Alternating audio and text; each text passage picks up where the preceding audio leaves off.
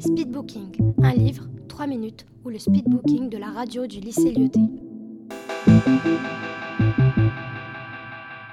Bonjour à tous, aujourd'hui je vais vous présenter Un si petit oiseau de Marie Pavlenko. D'abord je vais vous présenter un petit peu le livre. Donc c'est l'histoire d'Abigail. Abigail a 19 ans lorsqu'un terrible accident survient et bouleverse sa vie et celle de sa famille.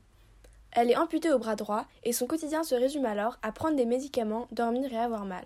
Elle craint trop le regard des gens pour pouvoir sortir seule et reste donc chez elle la plupart du temps. Un jour, elle se balade avec sa mère et elle croise un ami d'enfance dans la rue.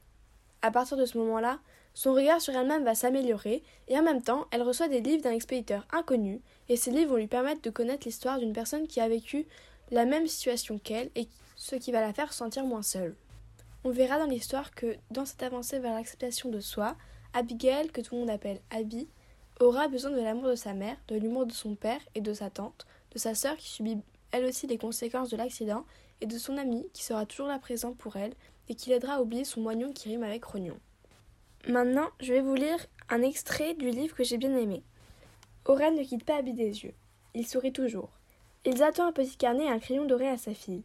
De la main gauche, Abby attrape le crayon, le coince entre ses dents, prend le carnet, l'ouvra de doigts sur le haut de son bras rigide, le cale, puis se penche ostentativement pour faire glisser le crayon dans sa main qui tient en même temps le carnet. Elle écrit son numéro tant bien que mal, fourre à nouveau le stylo dans sa bouche et déchire le papier avec maladresse. Quand elle le tend Aurel, il ne sourit plus. Du tout. Ses sourcils froncés sont graves. Il fixe la main de silicone, remonte le long du bras inerte. Il prend le papier. Merci. Ses yeux couleur de nuit ne la lâchent pas. Abby l'observe à son tour pendant qu'Elsa fait disparaître carnet et stylo dans son sac à main. Que cachent ses yeux? De la haine? Du mépris? Alors cette fois salut lance-t-elle. Elle se détourne. Il n'a pas répondu. J'ai choisi cet extrait parce que je trouve que ça décrit bien les sentiments et la situation dans laquelle se trouve Abby au début de l'histoire.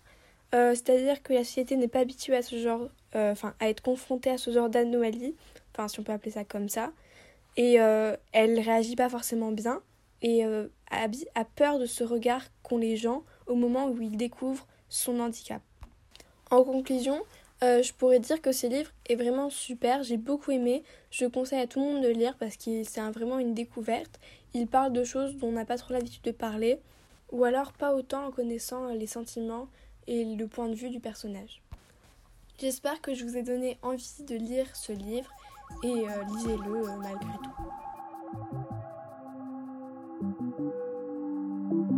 Speedbooking, un livre 3 minutes ou le speedbooking de la radio du lycée Lyoté.